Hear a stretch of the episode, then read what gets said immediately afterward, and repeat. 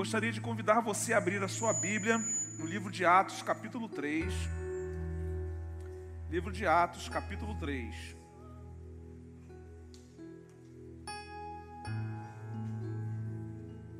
O meu tema com vocês aqui nessa noite é discípulos movidos pelo Espírito.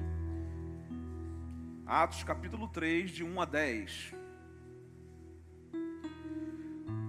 Gostaria que realmente você pudesse abrir a sua Bíblia. Nós vamos ler alguns outros textos que não estão na projeção. Então abra a sua Bíblia, mantenha a sua Bíblia aberta. Diz assim o texto bíblico: Certo dia, Pedro e João estavam subindo ao templo na hora da oração, às três horas da tarde. Estava sendo levado para a porta do templo chamada Formosa um aleijado de nascença, que ali era colocado todos os dias para pedir esmolas aos que entravam no templo. Vendo que Pedro e João iam entrar no pátio do templo, pediu-lhes esmola. Pedro e João olharam bem para ele e então Pedro disse: Olhe para nós. O homem olhou para eles com atenção, esperando receber deles alguma coisa. Disse Pedro: não tenho prata nem ouro, mas o que tenho, isto lhe dou. Em nome de Jesus Cristo Nazareno, ande.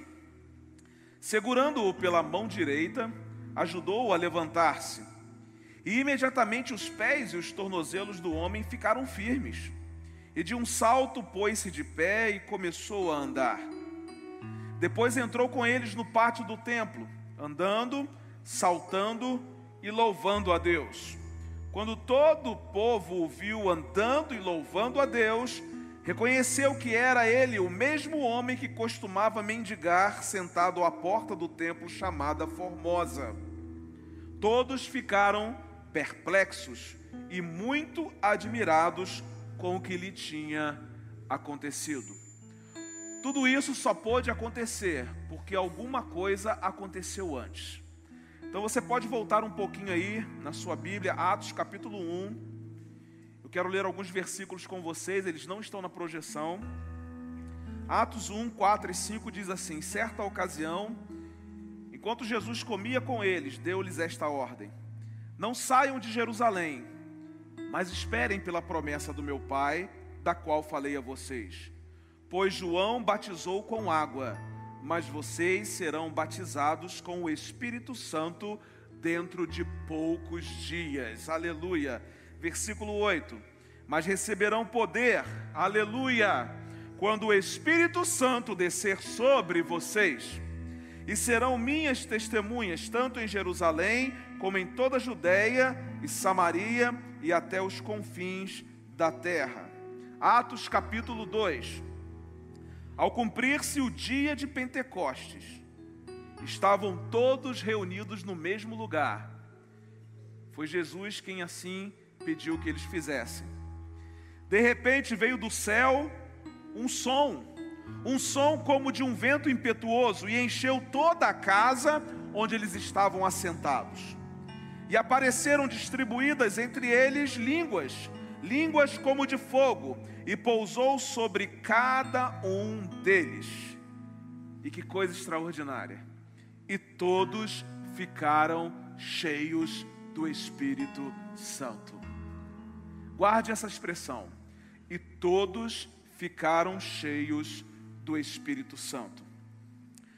No texto que nós lemos, no capítulo 3, nós vemos que Lucas ele faz uma transição de uma vida exemplar da igreja apostólica para o exemplo de dois discípulos, Pedro e João, que foram homens que se tornaram colunas da igreja.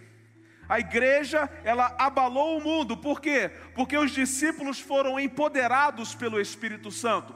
A igreja, ela abalou o mundo, por quê? Porque os discípulos foram movidos pelo Espírito Santo. E é interessante dizer que Deus não unge métodos, Deus unge homens, homens cheios do Espírito Santo. Nós até podemos contar com métodos para nos ajudar a administrar e ajustar os caminhos aos quais Deus nos dá através do seu Espírito. Mas Deus não unge esses métodos, porque métodos são humanos. Deus unge homens, Deus unge a mim, Deus unge a você, discípulos cheios do Espírito Santo. E esse texto aí do capítulo 3, ele destaca o papel vital que o Espírito Santo tem na vida dos discípulos de Jesus. Irmãos, por muito tempo, nós nem sabíamos quem era o Espírito Santo. Nós nos movíamos em uma direção completamente contrária àquilo que o Espírito Santo gostaria que nós nos movêssemos. Mas graças a Deus, irmãos, que Deus está nos dando um tempo onde nós temos conhecido o Espírito Santo e não somente conhecido o Espírito Santo, mas conhecido o seu papel na nossa vida porque é através do Espírito que nós recebemos poder, não um poder para sermos mais, não um poder para nós brilharmos mais, mas segundo o versículo 8 do capítulo 1, um poder para sermos testemunhas, testemunhas no lugar onde nós estamos. Aqueles homens, ali no dia de Pentecostes, eles foram capacitados e foram direcionados pelo Espírito para proclamarem o Evangelho com poder, para demonstrarem o amor transformador de Cristo através de ações palpáveis, através de ações concretas. A experiência do capítulo 3 de Pedro e João, ele não é apenas a narração de um fato sobrenatural, ele não é apenas a narração de algo extraordinário, ele não é apenas a narração de um milagre, mas é um texto que revela profundas lições sobre a natureza da fé, sobre a necessidade de se estar sensível à direção do Espírito Santo. Porque se Pedro e João não estivessem sensíveis à ação e ao mover do Espírito Santo, eles teriam entrado em mais uma reunião de oração e nada teria acontecido na vida daquele homem que era colocado todos os dias à porta formosa para pedir esmolas. A nossa vida religiosa, ela nos impede de sermos canais de transformação na vida das pessoas. Mas discípulos movidos pelo Espírito são discípulos que estão atentos e sensíveis à voz e ao direcionamento do Espírito Santo. Aqueles homens, eles não estavam apenas seguindo uma tradição religiosa, mas eles estavam verdadeiramente comprometidos em viver as suas vidas em conformidade com os ensinos de Cristo. Pedro e João eram discípulos cheios e discípulos movidos pelo Espírito Santo. Entenda uma coisa: assim como Pedro e João Deus também deseja que os seus discípulos nos dias de hoje sejam discípulos cheios do Espírito Santo, mas que também sejam movidos pelo Espírito Santo. Porque de que adianta ser cheio do Espírito e não ser movido pelo Espírito? Se queremos ser cheios, é porque queremos ser movidos pelo Espírito Santo. Somos chamados a viver assim, irmãos movidos por esse Espírito, prontos para os desafios que Deus nos dá, desafios que nós vamos encarar com fé, desafio que nós vamos encarar com ações transformadoras. Então, a partir da experiência de Pedro e João, eu queria nessa noite partilhar com vocês algumas características dos discípulos que são movidos pelo Espírito Santo. O que é que Deus requer na vida de discípulos que estão sensíveis à voz do Espírito Santo de Deus? O que é que Deus requer na vida desses discípulos que decidiram ser movidos pelo Espírito Santo? E a primeira coisa que eu aprendo é que discípulos movidos pelo Espírito Santo, eles têm uma vida comprometida com oração. Olha que detalhe importante, Versículo 1 capítulo 3 diz que certo dia Pedro e João estavam subindo ao templo na hora da oração, às três horas da tarde. Quando a gente lê os evangelhos e o livro de Atos, a gente vai ver que os discípulos estavam comprometidos sim com a missão que Jesus havia dado a eles. Mas preste atenção, esses discípulos aprenderam a ser comprometidos com a oração. Porque discípulos movidos pelo Espírito eles precisam ser comprometidos com oração. A oração era a prioridade na vida de Pedro e João. Se nós formos olhar direitinho, a Bíblia vai nos dizer que eles oraram para receber a promessa de Deus. A Bíblia vai nos dizer que diante da ameaça do sinédrio, eles oraram e pediram mais intrepidez, pediram mais ousadia para pregar. E qual foi o resultado disso, pastor? O mundo foi abalado, o mundo foi transtornado. Isso tudo aconteceu por quê? Porque Pedro e João tinham uma vida comprometida com a oração. Quantas vezes nós abrimos mão da oração? Quantas vezes a oração se torna o último recurso da nossa vida? Quantas vezes a oração se torna só aquele escape? Quando as coisas começam a apertar, apertar, apertar, a gente fala assim: ah, ora por mim, deixa eu orar, deixa eu me derramar diante do Senhor. Irmãos, a oração é a oportunidade que Deus nos dá de nós o conhecermos e de sermos conhecidos por Ele. É a oportunidade que Deus nos dá de nós estabelecermos intimidade com eles, de descobrirmos coisas que nós nunca descobriríamos se nós não nos comprometêssemos com Ele em oração. Discípulos que oram, eles abrem as portas para a intervenção sobrenatural de Deus. Certa vez, queridos, perguntaram ao Spurgeon qual era o segredo do sucesso do seu ministério. E preste atenção, ele respondeu o seguinte: Eu trabalho de joelhos. o meu lugar santo de oração, ele vale mais do que toda a minha biblioteca. E por isso que hoje nós podemos falar desse homem chamado Spurgeon. Porque ele era um discípulo movido pelo Espírito Santo que tinha compromisso com a oração. O que dirão de nós daqui a 20, 30, 40, 50 anos? O que dirão de nós daqui a 100 anos? Ah, lá no Jardim Catarina, havia homens e mulheres, discípulos movidos pelo Espírito Santo, que tinham compromisso com a oração. Nós não estamos fazendo isso para que daqui a algum tempo se lembrem de nós, mas é um legado que a gente deixa, é um legado que a gente deixa não por causa de nós, mas por causa de quem opera através da nossa vida.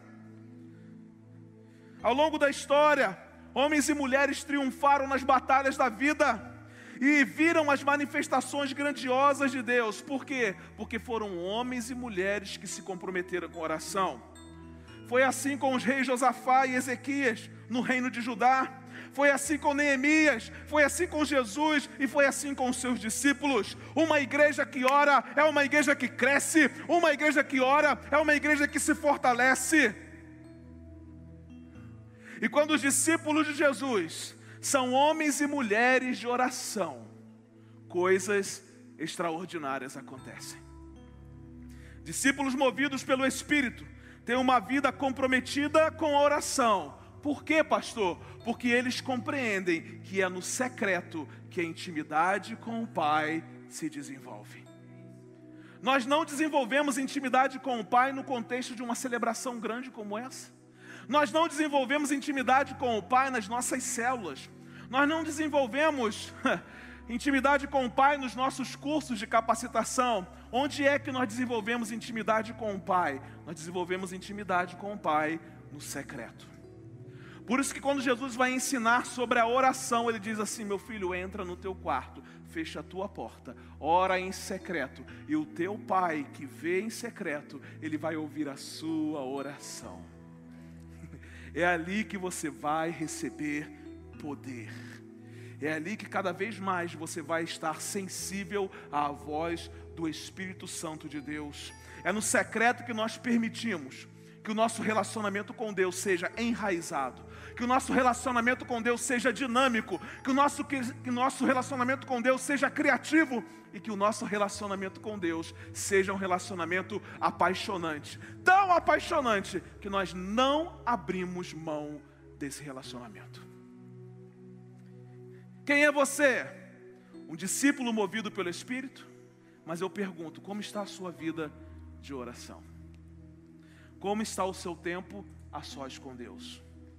Como está o seu tempo de lugar secreto? Porque discípulos que são movidos pelo Espírito são discípulos que têm compromisso com a oração. Pedro e João, homens movidos pelo Espírito Santo, nos ensinam uma segunda lição aqui nessa noite. Discípulos movidos pelo Espírito têm uma vida respaldada pelo exemplo. Atos 3, versículos de 2 a 5 diz assim: ó, Estava sendo levado para a porta do templo chamada Formosa um aleijado de nascença, que ali era colocado todos os dias para pedir esmolas aos que entravam no templo. Vendo que Pedro e João iam entrar no pátio do templo, pediu-lhes esmola. Pedro e João olharam bem para ele e então Pedro disse: Olhe para nós. O homem olhou para eles com atenção, esperando receber deles alguma coisa. Preste atenção, queridos, eram três horas da tarde. Estava prestes a começar a reunião de oração. Vamos trazer aqui para o nosso contexto.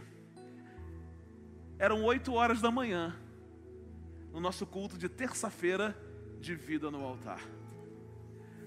Vamos supor que Pedro e João estivessem vindo para o nosso culto de vida no altar, terça-feira, 8 horas da manhã. Eles estavam passando e um paralítico pediu esmolas. E é interessante porque a reunião ia começar.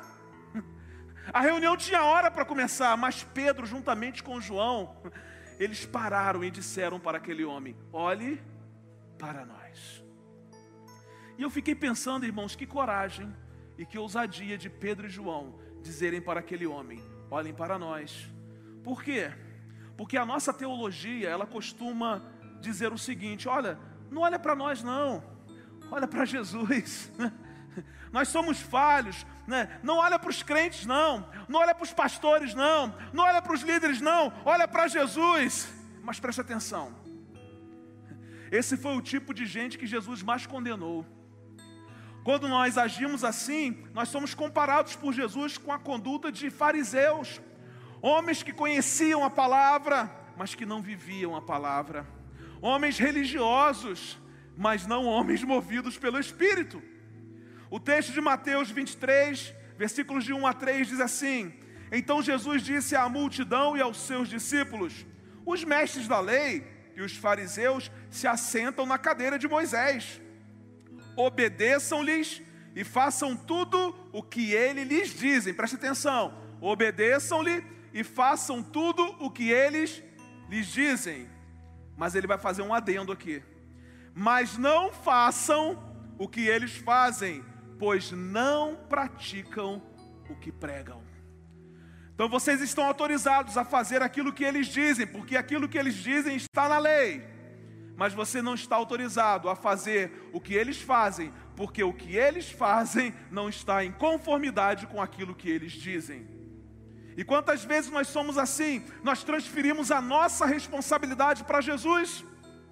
Ah, eu sou pecador, não olha para mim não, olha para Jesus. Ah, irmãos. Eu me lembro de Paulo, Paulo estava escrevendo a sua carta aos crentes da igreja de Corinto, e ele vai dizer uma coisa, um homem corajoso, ele diz assim: "Sejam meus imitadores, como eu sou um imitador de Cristo". Paulo simplesmente poderia dizer àqueles crentes o seguinte: olha, olhem para Jesus, olha como Jesus é, façam aquilo que Jesus fez, andem como Jesus andou, mas ele vai dizer assim: sejam meus imitadores, como eu sou um imitador de Cristo Jesus. Não fuja da responsabilidade que Deus te deu. Sabe por que você aponta sempre para Jesus? Porque você se acostumou a pecar e esse pecado de estimação não sai mais da sua vida. Sabe por que você não diz, olhe para mim? Porque você sabe que você tem pecado continuamente, que você tem se afastado do alvo, mas mesmo assim continua cantando, continua tocando, continua pregando, continua ministrando, continua fazendo tantas outras coisas. Mas quando aparece uma situação, você diz assim: olhe para Jesus, porque eu faço, mas eu não tenho vida. Porque eu faço, mas o que eu faço entra em contradição com aquilo que a palavra ensina. E a gente tem essa mania de dizer mesmo. Às vezes alguém vem e fala assim, pastor, para ser crente igual a fulano, eu prefiro não ser crente. E aí a pessoa diz assim, não, cara, mas ele é falho, olha para Jesus. Irmãos, nós temos uma responsabilidade de resplandecermos aqui quem Jesus é. Será que nós podemos dizer ao mundo, olhe para nós? Será que podemos? Nessa crise que nós estamos vivendo hoje, uma crise de identidade espiritual? Será que os pais hoje eles podem dizer aos filhos assim, meus filhos, olhem para nós? Até porque os filhos não aprendem por aquilo que nós falamos, mas eles aprendem por aquilo que eles veem acontecer dentro da nossa casa. Será que você que é patrão pode dizer aos seus empregados: Olha, olha para mim, olha, né? Será que os empregados podem dizer para o seu patrão: Olhe para nós, olha que empregado bacana? Porque a gente, como empregado, adora falar mal do patrão. Mas eita raça difícil é raça de empregado, né? E eu nunca fui patrão, não, irmãos.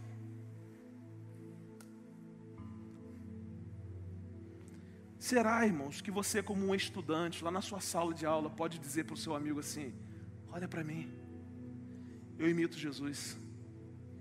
Aliás, quem imita Jesus nem precisa dizer que imita Jesus, porque naturalmente as pessoas vão identificar. Será que a sua célula pode dizer à rua onde ela está estabelecida: olhe para nós, olhe para nós, nós somos a expressão de Cristo? O que me chama a atenção é que Pedro e João, eles não apenas pregavam sobre o reino de Deus, mas eles viviam de acordo com os ensinamentos e exemplos deixados por Jesus. Nós gostamos de falar, mas não gostamos de viver. Eles refletiam uma fé inabalável no poder de Deus. E é por isso que eles tinham autoridade para dizer àquele paralítico: olhe para nós porque nós somos discípulos movidos pelo Espírito Santo. E a nossa vida é respaldada pelo exemplo. E é assim, irmãos, não existe um discípulo que seja movido pelo Espírito Santo, cuja vida não seja respaldada pelo exemplo. Você pode ser tudo, menos um discípulo movido pelo Espírito, se a sua vida não for respaldada pelo exemplo. Infelizmente, hoje, há um grande abismo entre aquilo que nós falamos e aquilo que nós fazemos, entre o nosso discurso e a nossa vida, entre a doutrina e a prática. Por isso é que os discípulos que são movidos pelo Espírito, eles têm uma vida respaldada, uma vida comprovada pelo exemplo. E eles fazem toda a diferença quando passam pela vida de outras pessoas. E a minha pergunta é: você tem feito diferença quando você passa pela vida de alguém? E muitas vezes nós não fazemos diferença quando passamos pela vida de alguém, porque a nossa vida não é respaldada pelo exemplo. Porque ainda não somos esses discípulos cheios do Espírito Santo, esses discípulos movidos pelo Espírito Santo. Porque se nós entendêssemos, se compreendêssemos e se tomássemos posse dessa verdade, irmãos, não caberia a quantidade de pessoas nesse lugar. Por quê, pastor? Porque faríamos muitos eventos? Não, porque simplesmente nós andaríamos pelas ruas e as pessoas comprovariam que nós somos discípulos movidos pelo Espírito. Ah, Pedro e João, vocês nos ensinam nessa noite uma terceira lição preciosa. Discípulos movidos pelo Espírito têm uma vida com evidência de poder. Aleluia, irmãos. Aleluia. Lá no capítulo 1, Jesus vai dizer assim: Mas receberão poder que virá sobre vocês. O poder não é dos discípulos, o poder é do céu, o poder é de Jesus. Preste atenção, disse Pedro: Não tenho prata nem ouro, mas o que tenho, isto lhe dou. Em nome de Jesus Cristo Nazareno, ande e depois que Pedro então ofereceu àquele homem algo em nome de Jesus, veja o que aconteceu. Segurando-o pela mão direita, ajudou-o a levantar-se. Imediatamente os pés e os tornozelos do homem ficaram firmes. E de um salto pôs-se de pé e começou a andar, aleluia! Depois entrou com eles no pátio do templo, preste atenção, andando, saltando e louvando a Deus. Irmãos, aquele mendigo, aquele pobre homem paralítico, ele pediu uma esmola, mas recebeu um milagre.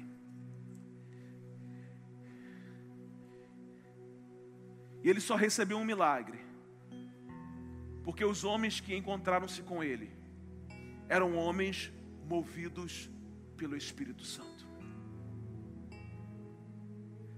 Nós temos passado por muitas pessoas que tem recebido algo material de nós, mas não tem recebido algo espiritual. E às vezes nós entregamos algo material, simplesmente para nós nos livrarmos da necessidade daquela pessoa. Mas Pedro e João disseram assim: Nós não temos nada material, nada perecível para entregar a você. Até porque se Pedro e João tivessem dado alguma coisa àquele homem, tivessem dado algumas moedas àquele homem, tudo isso teria terminado, tudo isso teria acabado em poucos momentos. Mas ele disse assim: em nome de Jesus o Nazareno, ande. Isso é profetizar sobre a vida de alguém e acreditar que aquilo que você está profetizando vai acontecer. O que, que é isso, pastor? Evidência de poder. Percebam, precisou de algum movimento, um rebuliço naquele lugar? Precisou? Precisou ter multidão envolvida naquilo? Precisou ter muito barulho, música e tantas outras coisas? Não, irmão. Simplesmente Pedro e João estavam caminhando, encontraram-se com um homem, um homem pediu uma esmola, mas eles disseram assim: melhor do que qualquer esmola é Jesus. Então, em nome de Jesus, esse que nos dá o poder, levante e ande. Irmãos, nós estamos oferecendo esmolas, porque não temos evidência de poder. Porque se tivéssemos evidência de poder, nós não ofereceríamos esmola, ofereceríamos Jesus. Porque no nome de Jesus todas as coisas acontecem. No nome de Jesus, coisas que nós nunca vimos, elas saltam aos nossos olhos. Não temos mais ousadia, porque o que queremos dar é esmola. E tudo isso acontece porque nós não estamos sensíveis ao Espírito Santo, nós não somos movidos pelo Espírito Santo. Hoje, a igreja tem prata e tem ouro, mas não tem poder. O poder, queridos, não estava em Pedro, mas no nome de Jesus, na suprema autoridade de Jesus. É o nome de Jesus que transforma. É o nome de Jesus que restaura. É o nome de Jesus que reconstrói. É o nome de Jesus que cura. É o nome de Jesus que salva. Esse nome tem poder. O poder era de Jesus, mas as mãos para levantar o mendigo eram as mãos de Pedro. Preste atenção. O poder que está sobre você é o poder de Jesus, mas ele vai usar as suas mãos. Evidências de poder. Não do seu poder, são evidências do poder de Jesus através de discípulos que decidiram ser movidos pelo Espírito Santo. Essa demonstração de poder não só confirma a autoridade divina operando através de Pedro e João, mas também ilustra a manifestação tangível, tangível do Espírito Santo na vida daqueles que o seguem a evidência de poder na vida dos discípulos, ela reflete a continuidade do ministério de Jesus através da igreja. Irmãos, por que, que nós não tomamos posse daquilo que Jesus liberou sobre nós? Ele disse que nós faríamos coisas ainda, ainda maiores. Mas por que não fazemos coisas ainda maiores? Porque não somos movidos pelo Espírito Santo. Assim como Jesus, ele realizava milagres para demonstrar o poder do reino de Deus. Os discípulos, eles continuaram essa obra, capacitados pelo Espírito Santo. Isso nos lembra que, como discípulos de Cristo, nos dias de hoje, nós também somos chamados a ser instrumentos do seu poder, instrumentos da sua graça nesse mundo. E uma pena, irmãos, que a igreja hoje ela fala muito sobre poder, mas ela está desprovida desse poder. Porque nós queremos poder para brilhar mais, e Deus nos dá poder para testemunhar mais. Deus nos dá poder para servir mais. Deus nos dá poder para amar mais. Deus nos dá poder para perdoar mais. Deus nos dá poder para sermos discípulos movidos pelo Espírito Santo. Se é você quem brilha, lamento dizer que o poder que está sobre você não é o poder do Espírito Santo. Se é o seu nome que é estampado, eu lamento dizer que o poder que está sobre você não é o poder do Espírito Santo. Porque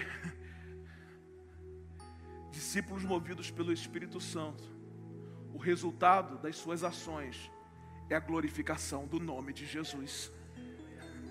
É a glorificação do nome de Jesus. O Evangelho consiste em poder, a Bíblia fala sobre isso. E é por isso que discípulos movidos pelo Espírito têm uma vida com evidência de poder. E às vezes, irmãos, nós abrimos mão disso. Pastor, eu poder, mas não é sobre você, é sobre quem está em você, é sobre quem capacita você, é sobre quem tira você dessa zona de conforto, é sobre quem mexe com você. Aleluia! É o poder dele em nós. Quando alguém lhe pedir esmolas, ah, discípulo movido pelo Espírito Santo, você agora já pode dizer: Eu não tenho prata, eu não tenho ouro, mas o que eu tenho eu quero oferecer a você. Então, em nome de Jesus, seja curado, em nome de Jesus, seja restaurado. Em nome de Jesus, que toda tristeza caia por terra. Em nome de Jesus, que esse relacionamento seja restaurado. Em nome de Jesus, seja salvo. Discípulos movidos pelo Espírito Santo de Deus, eles têm uma vida com evidência de poder. Mas Pedro e João, discípulos movidos pelo Espírito, nos ensinam uma quarta e última lição aqui nessa noite. E qual é essa lição, pastor? Discípulos movidos pelo Espírito têm uma vida cheia de compaixão. Não existe um discípulo ser movido pelo Espírito e não ser compassivo. Se você não tem compaixão, é porque você não é movido pelo Espírito Santo. Eu afirmo isso aqui nessa noite. Porque quem é movido pelo Espírito é compassivo. Disse Pedro: Não tenho prata, não tenho ouro, mas o que tenho, isto lhe dou. Em nome de Jesus Cristo Nazareno, ande. Segurando-o pela mão direita, ajudou-o a levantar-se e imediatamente os pés e os tornozelos do homem ficaram firmes. Pedro e João demonstraram compaixão e não apenas religiosidade. Porque eles poderiam entrar para a reunião de oração sem levarem em consideração aquele homem. Ou entrarem para a reunião de oração e, e, e dizerem o seguinte: olha, tem um homem aí fora querendo atrapalhar nossa reunião de oração. Estava doido para chegar na reunião de oração, mas tem um paralítico aí fora. Tem um coxo aí fora perturbando, não é?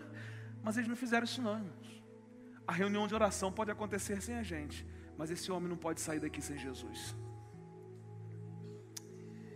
Eles demonstraram compaixão. E é interessante, porque eles aprenderam a imitar Jesus. E quando a gente lê os evangelhos, a gente vai ver que a cada episódio em que Jesus se encontrava com alguém que tinha uma necessidade, a Bíblia dizia que Jesus se movia de compaixão. Alguns textos ainda eram mais profundos e diziam assim: Jesus se moveu de íntima compaixão. Pedro e João interromperam o exercício espiritual da oração de três horas para se envolverem com o paralítico à porta do templo. Você seria capaz de vir a uma celebração e deixar de entrar e participar da celebração porque tem alguém necessitado lá fora?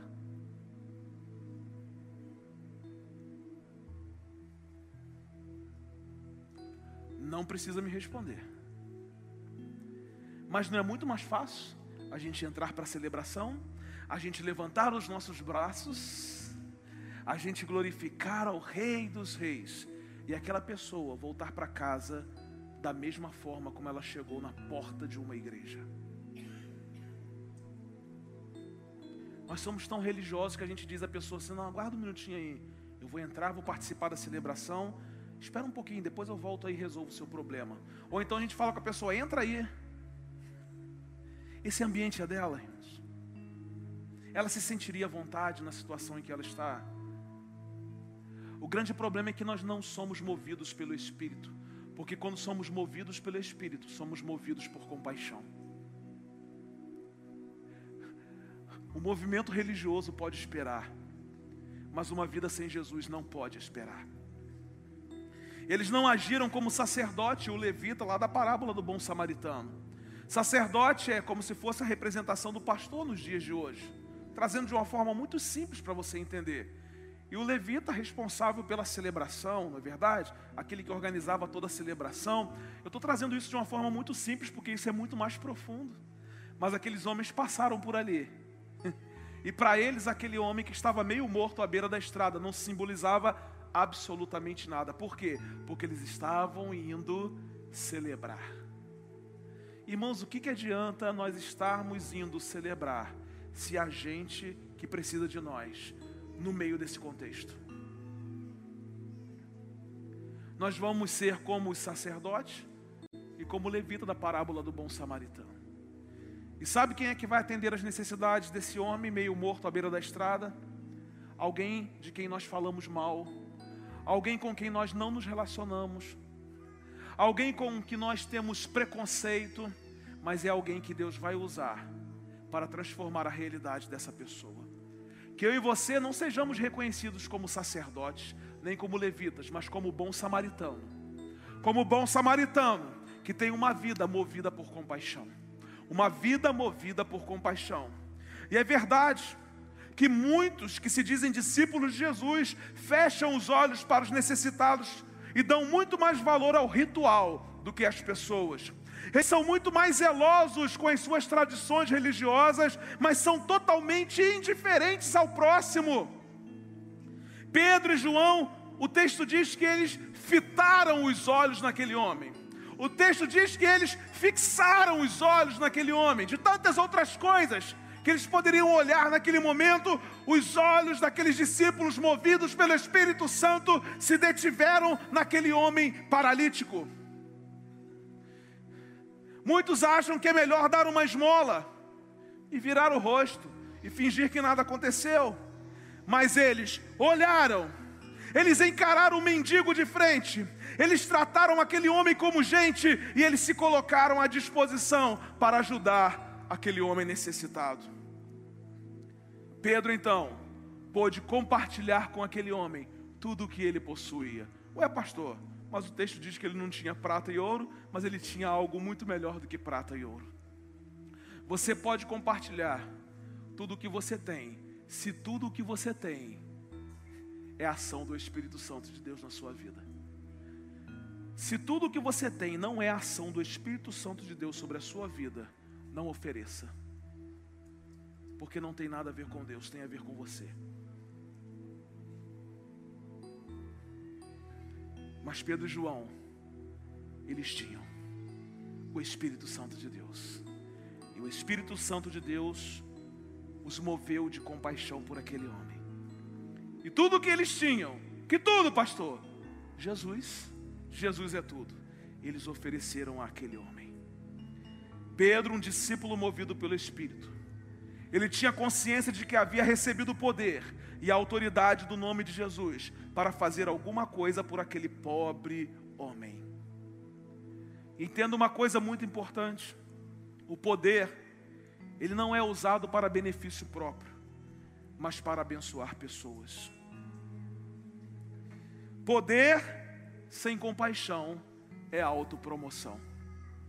E como eu disse, se é o seu nome, Bahia, que está sendo estampado, não é o poder de Deus que está sobre a sua vida. E eu quero dizer para você que não há meio termo. Ou somos empoderados pelo céu, ou somos empoderados pelo inferno. Qual é o poder que repousa sobre a sua vida? Se você é alguém cheio do Espírito, é alguém movido pelo Espírito Santo, você vai se mover de compaixão. Pedro e João, ele, eles não apenas viram aquele homem coxo, mas eles foram tocados pela condição miserável daquele homem. Eles foram motivados a agir em seu benefício. E essa compaixão os levou a responder à necessidade daquele homem de uma maneira prática, de uma maneira significativa, demonstrando o amor de Cristo em ação. Quantas vezes nós nos deparamos com alguém com necessidade e dizemos assim: vamos orar. e o camarada está com fome. E às vezes faz até uma oração demorada para ver se ele desiste de pedir alguma coisa para comer. Quando alguém tiver uma necessidade, pergunte qual é a necessidade. Porque se você é movido pelo Espírito, tudo vai caminhar para um final onde aquilo que é material vai ser insignificante diante daquilo que é espiritual.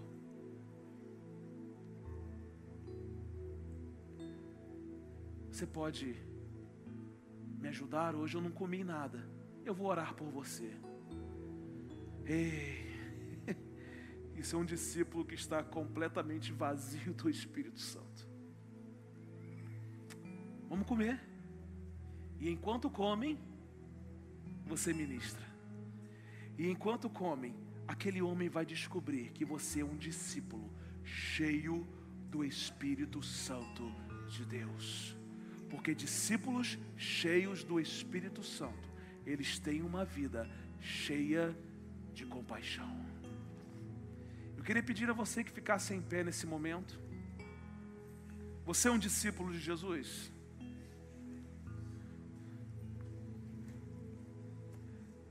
Viu como é que não é tão simples? Recebemos poucas respostas aqui, né? Você é um discípulo de Jesus?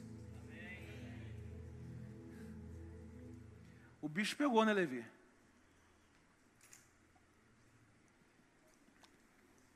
Se você respondeu de forma positiva nessa noite, eu quero fazer uma segunda pergunta para você. A sua vida dá sinais de que você é movido pelo Espírito Santo? Porque é fácil a gente responder, eu sou um discípulo. Mas a minha segunda pergunta é: a sua vida dá sinais de que você é alguém movido pelo Espírito Santo?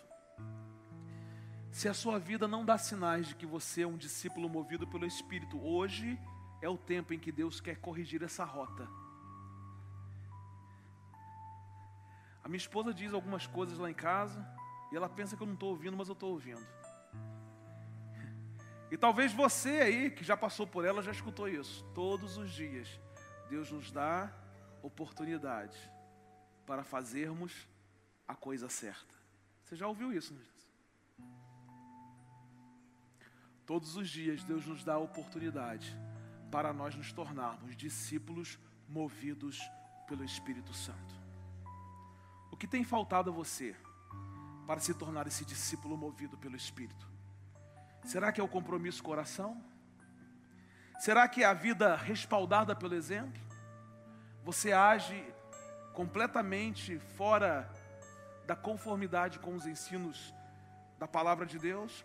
Será que o que falta em você são evidências do poder de Jesus? Ou será que falta compaixão na sua vida? Irmãos, eu quero dizer para você nessa noite que há muitos paralíticos, há muitos paralíticos aguardando um milagre que só vai acontecer através das suas mãos, quando você se tornar um discípulo movido pelo Espírito Santo. Você sabe como isso é importante? Você sabe como isso faz toda a diferença?